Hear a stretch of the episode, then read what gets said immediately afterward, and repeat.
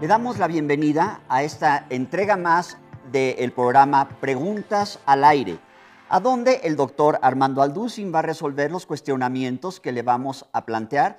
Esta es la entrega número 21. Decimos preguntas al aire porque eh, no solamente preguntas al aire, preguntas al aire programa especial, porque va a continuar, les aviso de una vez, una temporada más de preguntas al aire, pero en un diferente formato. Ya les estaré informando más ampliamente al finalizar esta, esta sesión. Por lo pronto queremos dar la bienvenida al doctor Armando Alducin. Muchas gracias. Es para mí un privilegio y un honor estar compartiendo estas respuestas, estas preguntas tan importantes e interesantes que la gente tiene que conocer. Ahora lo tenemos en este foro, no le, no le vamos a hacer las preguntas de manera remota. Y doctor, pues la primera inquietud, la primera pregunta es, ¿cuáles son las evidencias de la genética en la Biblia? Muy bien. Bueno, eh, todos ustedes los que nos acompañaron en la última sesión de preguntas y respuestas, hemos iniciado esta serie acerca de las evidencias de la Biblia, porque hay muchísima gente, sobre todo en el siglo XX, los ateos del siglo XX, podría yo calificarlos como personas que se negaron a creer en Dios, porque la mayor parte de ellos, como Bertrand Russell, Jean-Paul Sartre, Carlos Sagan, fue uno de los más eh, eh, eh, importantes a finales del siglo XX, 1995 más o menos, él dijo que no podía creer en Dios porque no tenía suficientes evidencias. Y pues nosotros sabemos que cuando un ateo hace este tipo de declaraciones, simplemente es por ignorancia, porque desde luego que todos los ateos están eh, basados en el darwinianismo, o sea, que todos venimos de los animales, en el materialismo, que todo es completamente materia, que después de la muerte no hay nada más que el polvo, eh, en el humanismo, o sea, el humanismo también es otra filosofía que sostiene que el ser humano es la cabeza de la creación y que el ser humano va a resolver todos los problemas que se susciten o que comiencen a emerger en el mundo, sobre todo en el siglo XXI, donde, no hemos, donde hemos podido descubrir que no pueden ni con el coronavirus famoso, no han podido ni siquiera decir qué es, cómo se produjo, etcétera, etcétera, vemos la confusión científica tremenda que existe. Y pues también todos estos, eh, estos, personajes no quieren entender que hay evidencias, pero cuando hablamos de evidencias, eh, a ellos no les conviene poder conocer estas evidencias, porque estas evidencias se encuentran en las sagradas escrituras, en este libro maravilloso que es la Biblia. Y ahí podemos encontrar que ningún ser humano es imposible filosófica, química, genéticamente, antropológicamente, paleontológicamente, históricamente, y la disciplina que tú me quieras mencionar, que el ser humano haya podido intervenir en, la, en el diseño, en la creación de 66 libros, que son los que componen el volumen de la Biblia, y que además la consistencia que existe en estos 66 libros, vuelvo a repetir, es sobrehumana. Y cuando venimos ya a profundizar, como lo vamos a hacer a continuación, que no solamente hay evidencias históricas de la unidad, de la eh, pluralidad de la Biblia en cuanto a que abarca todas las filosofías que han surgido a través de la historia, Veamos ahora estas interesantes evidencias genéticas. Muy bien. Antes de leer el capítulo 1 del Génesis, eh, en 1860 el señor Gregorio Mendel hizo los primeros descubrimientos de la herencia cuando estuvo mezclando algunos chícharos y se basaron en esta evidencia científica porque él se dio cuenta en un laboratorio que había una, un traspaso de genes de un chícharo al otro en, cuanto a los colores también.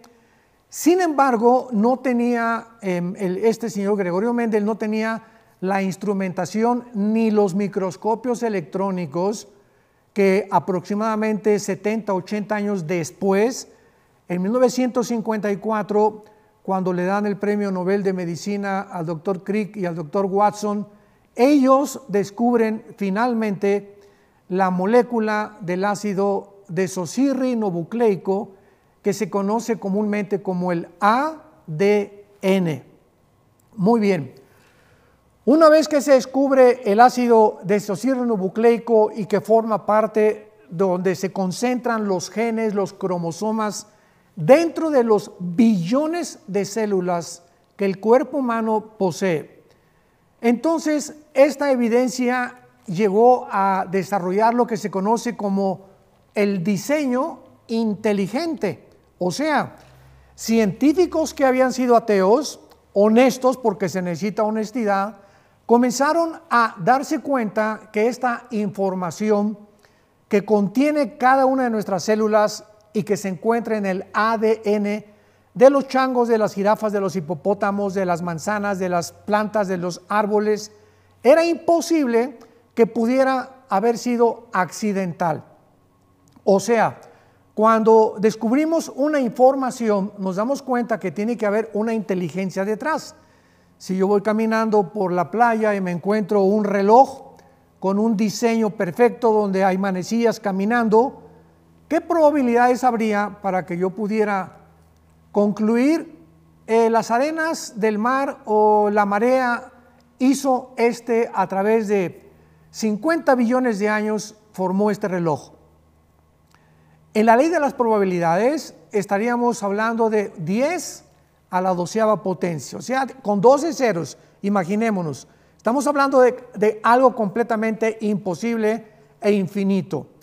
Entonces, ¿cómo es posible que pueda haber información dentro de cada célula para que cuando el esperma Y de mi papá se mezcló con los espermas doble X de mi mamá, haya habido información tanto en el de mi papá como el de mi mamá, donde cuando sobreviene la fertilización, ¿quién está dando las órdenes para que diga, tú vas a hacer páncreas, tú vas a hacer estómago, tú vas a hacer vaso, tú vas a hacer hígado, tú vas a hacer eh, el tejido, tú te vas a desarrollar así, vas a formar un corazón, el sistema eh, cardiovascular impresionante de miles de venas que tenemos, las millones de neuronas en el cerebro, la, increíble y asombroso diseño y creación del ojo.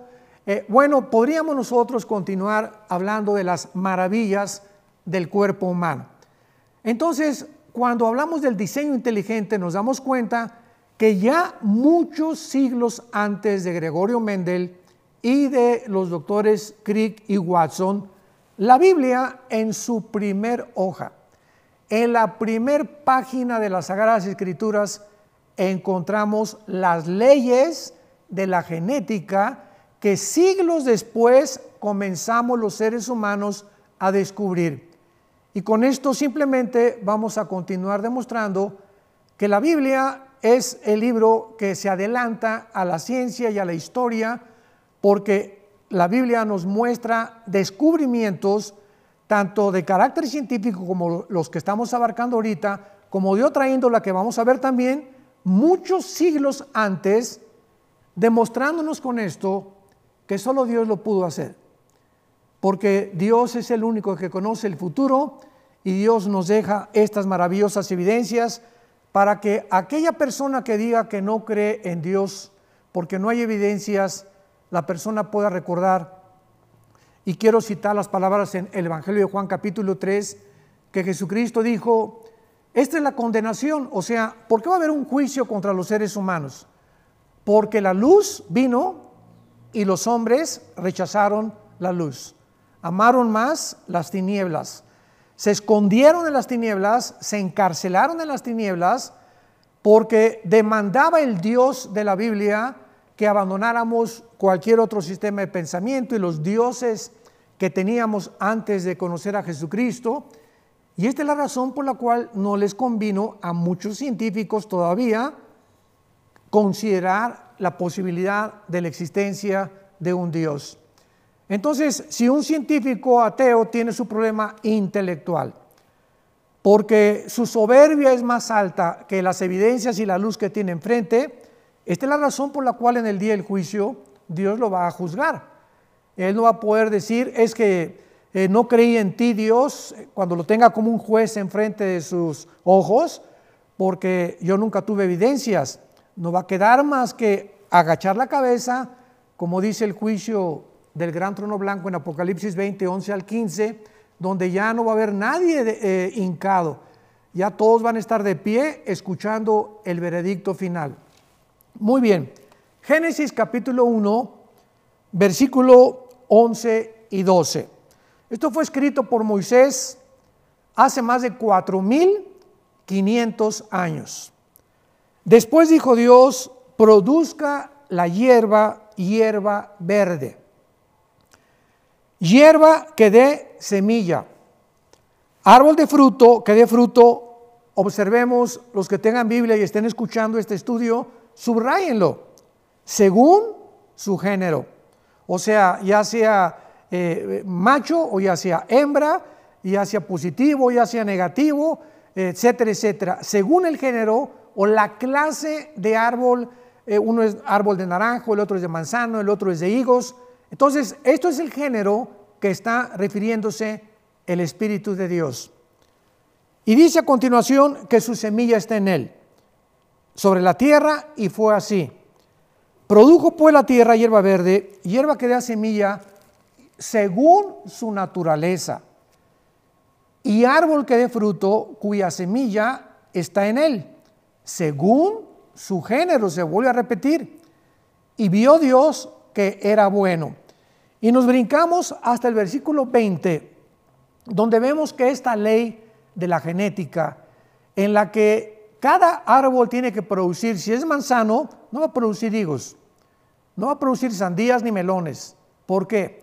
Porque en cada semilla del árbol del naranjo o del higo o, del, de, higo, de la higuera o del manzano, etcétera, etcétera, la semilla contiene información. ¿Qué tipo de información? Información genética, para que cuando se siembre, lo que salga sea la información que Dios le puso. Las uvas van a ser chiquitas, moraditas, anaranjaditas, las manzanas van a ser rojitas, otras más claras, etcétera, etcétera. Pero cada fruto que hay, de los miles de frutos que hay y de árboles, están condicionados a la información que tiene su semilla. Pero esta ley de la genética se propagó por toda la creación de Dios, tanto en los seres humanos, en el mundo vegetal, en los peces, en los animales y en las aves. Dice el versículo 20, produzcan las aguas seres vivientes y aves que vuelen sobre la tierra en la abierta expansión de los cielos. Y creó Dios los grandes monstruos marinos y todo ser viviente que se mueve, que las aguas produjeron según su género. En otras palabras, los tiburones nunca van a tener relaciones con una foca, ni las ballenas con los tiburones tampoco, ni un tipo de pez se va a mezclar con otro tipo de pez. ¿Por qué? Porque cada pez y cada mamífero eh, submarino que Dios creó trae una información en sus genes, en su ADN. Y es una ley inexorable, inquebrantable, tanto bíblica y teológica como también de carácter científico. Y pues esto lo vemos como también lo puedo enfatizar en la creación humana. Cuando Dios crea al ser humano, dice la Biblia en el capítulo 1 del libro del Génesis, versículo 27, que Dios nos crea a nosotros a su imagen y semejanza. Y dice el versículo 28, y los bendijo Dios, llene la tierra, juzguenla, señoríen en los peces del mar, en las aves, etcétera, etcétera. Y dice la Biblia, y los creó, varón y hembra los creó. O sea, no solamente Dios pone información genética, sino que la pregunta es la siguiente. Hace mucho tiempo en una universidad que me invitaron a compartir sobre las evidencias científicas de la Biblia en versus eh, la teoría de la evolución famosa que se ha repetido por más de un siglo de una forma absurda y ridícula cuando es anticientífica. Un maestro me preguntó que cómo podía yo creer en que realmente pudiéramos poner nuestra fe en una primer pareja. Dije, mire, independientemente de que la misma paleontología y antropología y ahora los estudios de la genética demuestran que era necesario que proviniéramos de una sola pareja, tal como la Biblia lo dice, de dónde vinieron los sexos. O sea, usted me está diciendo que apareció por accidente un chango o un mono un simio, como le llames en la nación a la que tú perteneces, y por otro accidente apareció otro chango, otra changa o simio con órganos reproductores femeninos. O sea, es absurdo, ¿verdad? Y de repente los dos se juntan, por un tercer accidente aparece un changuito. Yo le dije a este maestro, de acuerdo a ustedes, somos dos accidentes en medio de un accidente, o un accidente en medio de dos accidentes. ¿Cuántos accidentes, verdad? Esto es absurdo, es ridículo, ni siquiera se puede sostener filosóficamente. Así que esta maravilla de la Biblia es otra de las evidencias que realmente hay alguien detrás de todo lo que se ha creado. Y mientras continúe la ciencia avanzando y descubriendo, va a ir corroborando la misma ciencia para que el día del juicio final, cuando Dios juzgue a todos los seres humanos, desde Adán hasta nuestros días, no va a haber ningún ser humano que pueda decir, eh, yo me voy al infierno porque Dios es malo y Dios me mandó al infierno. Dios no manda al infierno, ni Dios va a condenar a nadie. Escúchame muy bien. Tú mismo es, eres el que has escogido dónde pasar la eternidad. Porque de tal manera amó Dios al mundo que ha dado a su Hijo unigénito. Para que si tú en este momento creas en Él, no te pierdas. Dios no quiere que ninguno se pierda, sino que procedas al arrepentimiento y que tú puedas tener esa salvación que el Hijo de Dios en la cruz, cuando derramó su sangre, fue enterrado, crucificado y resucitado a los tres días, la puedas tú tener como esperanza también a la hora de tu muerte. Pero vamos ahora a algunas evidencias médicas también. Hay una historia muy interesante en la Enciclopedia Británica que en 1845 un médico vienés llamado de Nas o Ignaz Semmelweis, esto está en la enciclopedia británica, y este médico escribe que estaba aterrorizado por la cantidad enorme de mujeres muertas que daban a luz en los hospitales. Estamos hablando de 1845. Entonces, este hombre, eh, eh, Ignacio, traducido ya al español, Semmelweis, fue una persona que leía la Biblia. Y leyendo el Levítico capítulo 15, vamos a leerlo, leyendo Levítico capítulo 15, que tiene la antigüedad del Génesis, este libro, escuchemos estas evidencias médicas. Dice así, el Levítico 15, versículo 13. Le da esta orden Dios a Moisés cuando están en el desierto. Cuando se hubiere limpiado de su flujo, el que tiene flujo, contará siete días desde su purificación y lavará sus vestidos, ojo, y su cuerpo en agua corriente y será limpio. ¿Cuándo se descubrió la contaminación bacteriológica? hasta que se descubrieron los microscopios. ¿Cuándo se descubrió que estamos rodeados de virus, de microbios, de bacterias? La boca la tenemos infestada de microbios y de bacterias. Si tú sigues con esa cosa que te pones en la boca ahora, que son los cubrebocas, ¿verdad? Más de una o dos horas, vas a tener estreptococos, virus que se te van a multiplicar y vas a ver después cuando comience ya esta ridícula, absurda pandemia que se ha propagado, que se van a enfermar todos aquellos del sistema inmunológico que precisamente por falta de oxígeno tu cuerpo careció y que ahora vas a ser más susceptible y más vulnerable a las enfermedades. Pero cuando se descubrió que este mundo existe eh, microscópico? Bueno, cuando se descubrieron eh, el microscopio. Y cuando se descubrió que el agua estancada produce bacterias y produce microbios y que nunca hay que lavarnos ni guardar agua estancada, sino que cuando nos lavemos las manos, el agua sea corriente, ¿verdad? O sea, por eso el río se mueve. El mar está parado, pero los ríos, que son el símbolo del agua de la vida, está en movimiento. La luz está en movimiento también. La luz corre a 300 mil kilómetros por segundo. Las tinieblas son estáticas. Qué interesante, ¿verdad? Las tinieblas no se mueven. Y así es la, la vida espiritual. Una persona que está en la luz es un cristiano que está moviéndose, que está avanzando hacia la meta suprema de Cristo. Un cristiano que cae en pecado y que se estanca, está en tinieblas, no va a ningún lado porque las tinieblas le han cegado los ojos. ¿Qué cosa más interesante la relación entre las leyes físicas y las leyes espirituales?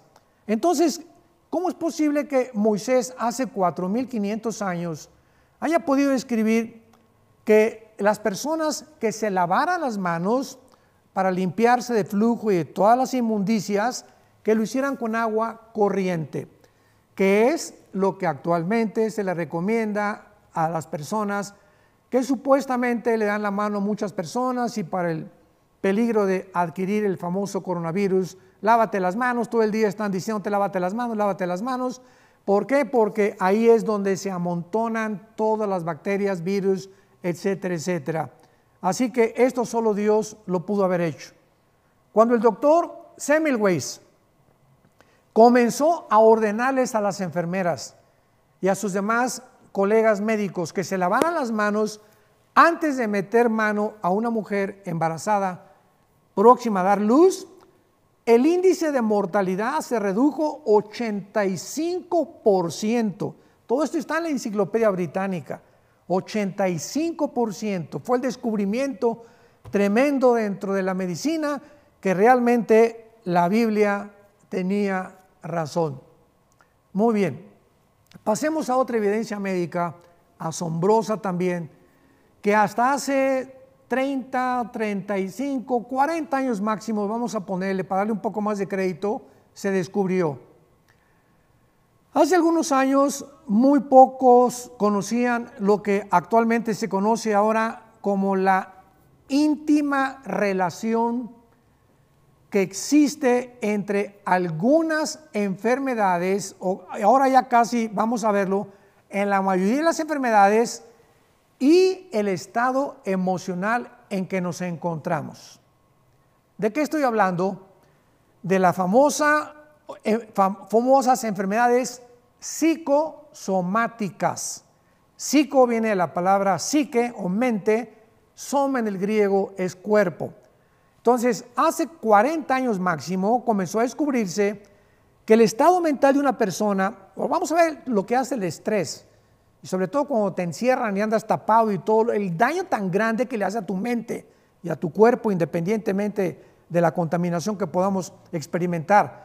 Pero cuando una persona está en un estado vamos a, verlo en primer lugar, de odio. Una persona que odia es una persona que está ejerciendo algo que todavía no se podía descubrir hacia su cuerpo, su mente, que está afectando su sistema cardiovascular, gastrointestinal, cardiopulmonar, el sistema eh, nervioso, el gran simpático, el sistema eh, sanguíneo, en fin, ¿verdad?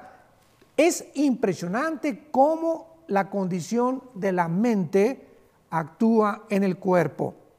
Veamos ahora en la Biblia que hace tres mil años. Lo que le estoy hablando de las enfermedades psicosomáticas fue hace 40 años, pero la Biblia hace tres mil años. El rey Salomón en el libro de Proverbios. Veamos los consejos que comenzó a darle a la gente, donde claramente estaba él insinuando sin ningún instrumento científico ni microscopio de qué forma estas enfermedades mentales afectan al ser humano. Proverbios capítulo 14, versículo 30. El corazón apacible es vida de la carne. El corazón tranquilo, un estado emocional de paz, le hace bien al cuerpo. Lo estamos parafraseando. Mas la envidia es carcoma de los huesos. Repito, fue escrito hace tres mil años. La envidia, el odio, el rencor, eh, eh, la ira, todas estas condiciones mentales, emocionales, sentimentales del ser humano nos afectan físicamente. Y estamos hablando de algo comprobado ya científicamente. Y por eso las dos clínicas más importantes ahorita en Estados Unidos, como es el Hospital Hopkins y la Clínica Mayo en Boston, declararon el año pasado, en 1900, eh, más o menos, eh, perdón, en, en, 2018, en el año 2018, hace dos años, hicieron la siguiente declaración. El 75, escuchen esta declaración, el 75% de las enfermedades tienen un factor común denominador, uno solo, el estrés. Estamos hablando científicamente de médicos, de psiquiatras, psicólogos que han hecho experimentos y que han comprobado que el estrés, ¿qué es el estrés? Es un estado de tensión interna, donde no estás tranquilo. Tienes que estar fumando, tomando, emborrachándote o drogándote o de mal humor, etcétera, etcétera. No duermes en la noche, eh, eh, estás en un estado, ¿verdad?, en el que no hay nadie te acerca porque le gritas a tus hijos, te peleas con tu esposa. Ese estado que tú mantienes en esas condiciones, no te imaginas el daño que le estás haciendo a tu corazón, a tus intestinos, a tus pulmones, a todo la, anatomía, podríamos decir, del cuerpo entero. Entonces, qué interesante que la Biblia se haya adelantado a poder realmente diagnosticar que el estado emocional y mental del ser humano ya era algo que Dios nos estaba previniendo. Y veamos otro, otro versículo en Proverbios 17, versículo 22. El corazón alegre, o sea, estar contento, constituye buena medicina. ¿Buena medicina de qué? Bueno, pero el espíritu triste seca los huesos. Qué cosa tan tremenda, ¿no? o sea, ¿por qué Pablo dice en Filipenses capítulo 4, gozaos, gozaos, gozaos? Trata de estar contento lo más que puedas en el día, en la corta vida que Dios nos ha dado. Ya tenemos suficientes problemas que en el matrimonio, los hijos, el trabajo, los virus, etcétera, etcétera, para que esos problemas entren a tu vida y comiencen a afectar tu salud. Y pues no vas a llegar ni, al tercer piso ni al cuarto piso, porque ya a los 50, 60, años de edad, ese estado envejece al ser humano. Si no vean aquí al pastor Martín, ¿verdad? Jovenazo todavía, a sus casi 70 años de edad. No, no es verdad.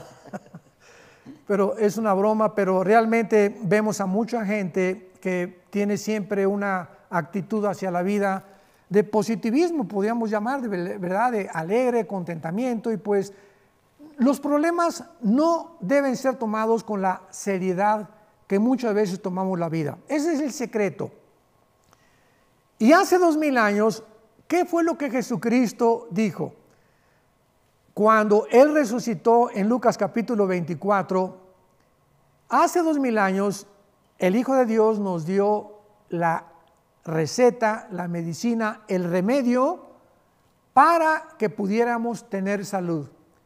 Cuando se encontró con los discípulos en el camino de Maús, la primera palabra que les dijo fue Shalom. ¿Cómo me encanta esta palabra? Esta palabra en el hebreo, eh, muchos dicen significa paz y sí significa paz, pero significa mucho más que eso. En el hebreo shalom significa un estado perfecto mental, de tranquilidad, de estabilidad emocional. donde no estás confundido en tu mente, donde estás haciendo decisiones correctas en tu vida, no afectadas por ni consejos equivocados, ni por el enojo, ni por el amor tampoco. Cuidado. Eso le digo a los jóvenes. Nunca sean guiados ustedes ni por el odio ni por el amor. Porque por el amor, el amor te ciega completamente los ojos. Una persona enamorada no ve más allá porque su pasión es más fuerte que la perspectiva que pueda tener de otro ser humano. Y lo mismo por el odio. El odio, cuando tienes coraje contra alguien, vas a hacer cosas que te vas a arrepentir, porque te va a cegar eh, los sentimientos y las emociones. Entonces, qué increíble que Salomón nos haya podido hace tres mil años dar estos consejos. Y vemos también otra evidencia médica en la Biblia, en el libro de Levítico capítulo 11. ¿Saben ustedes que también hasta hace algunos años se descubrió que hay una sustancia en el cuerpo humano que te tapa las arterias, que produce ataques al corazón, embolias cerebrales, etcétera, etcétera, y que se descubrió hace 20, 20, unos 50 años más o menos, el famoso colesterol. ¿Qué es el colesterol? El colesterol es grasa que se acumula en las venas. Nuestras venas son como manguera. Y cuando tú abres la llave del agua, aprieta la manguera. ¿Qué va a pasar? Pues ya el chorro no va a salir igual, ¿verdad? ¿Por qué? Porque no puede tener nada que, lo, que detenga el, el flujo del agua. Y así son nuestras venas. Y si tú comes demasiadas grasas y no haces ejercicio, si cenas manitas de puerco en vinagreta y cochinita pibil dos, tres veces a la semana, o demasiadas pizzas o papitas o cochinadas de toda la comida chatarra que venden, se te comienza a acumular en las venas grasa y comienzan a apretar las venas y a impedir que el corazón, cuando haga el corazón, ¡pum! porque el corazón emite y regresa eh, eh, la sangre y se oxigena y se limpia cada vez que la manda por todo el cuerpo. Entonces cuando la sangre quiere regresar al corazón, ya se encuentra con este obstáculo del famoso colesterol y ya es imposible que tú puedas tener una salud adecuada. Tarde o temprano estás comiendo, bebiendo en tu carro y te puedes morir en 30 segundos en un minuto. ¿Por qué? Porque te sobrevino un paro cardíaco debido a el colesterol, a problemas existentes donde tu salud no le diste la demasiada atención. ¿Qué consejo le dio Dios a su pueblo Israel hace 4500 años? En el libro de Levítico capítulo 11, no coman puerco, no coman camarones, no coman, qué chistoso, ¿verdad? Langosta. Y langosta ahorita es lo que más caro es. O sea, estamos pagando por un alimento que es de lo más caro y el que más daño nos hace. Qué tremendo, ¿verdad? Qué, ironía. La langosta está llenísima de colesterol, la langosta, los camarones también. Pues allá de vez en cuando, ¿verdad? Un camaroncito, pero no si tienes ya 45, 50 años de edad. Entonces, ¿quién le dio a Moisés el conocimiento que se descubrió hace 50 años? De que ya Dios nos quiere saludables y que Él nos da, porque Él es el que hace los alimentos, Él hizo el cuerpo humano y solo Dios puede saber qué nos es beneficioso y qué no nos es beneficioso. Entonces vemos con todas estas evidencias genéticas, médicas, científicas, que la Biblia verdaderamente se adelantó a la ciencia y esto solamente Dios lo pudo hacer.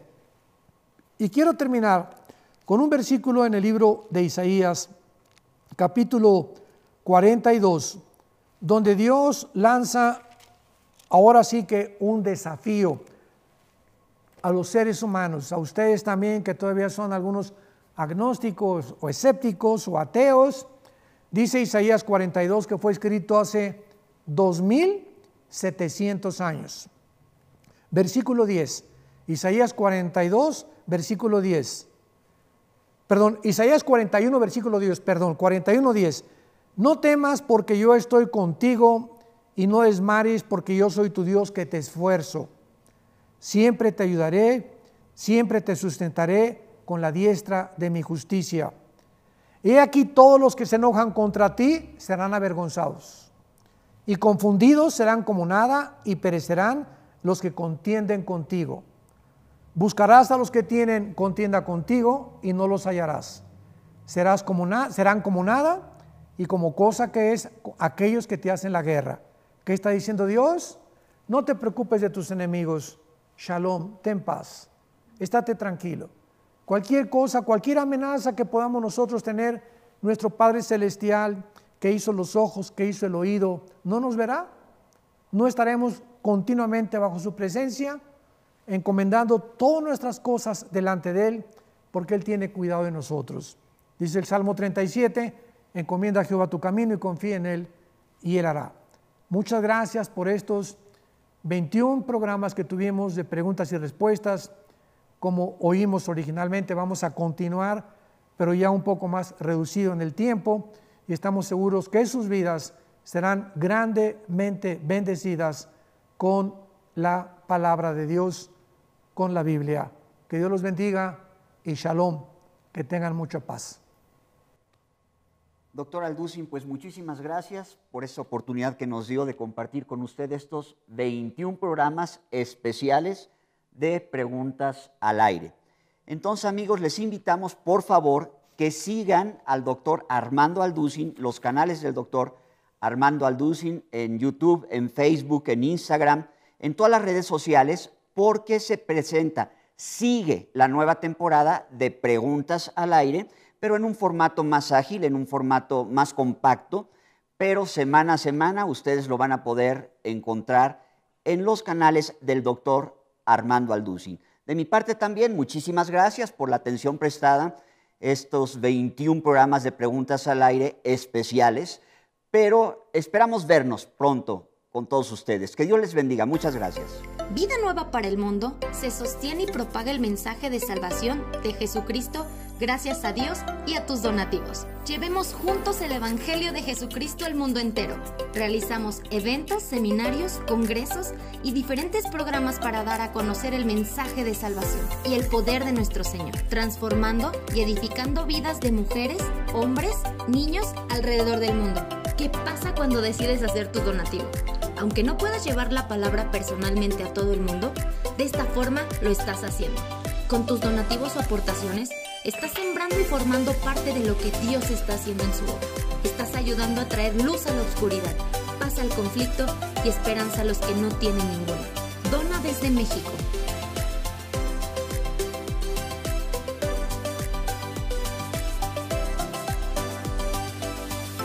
Dona desde Estados Unidos.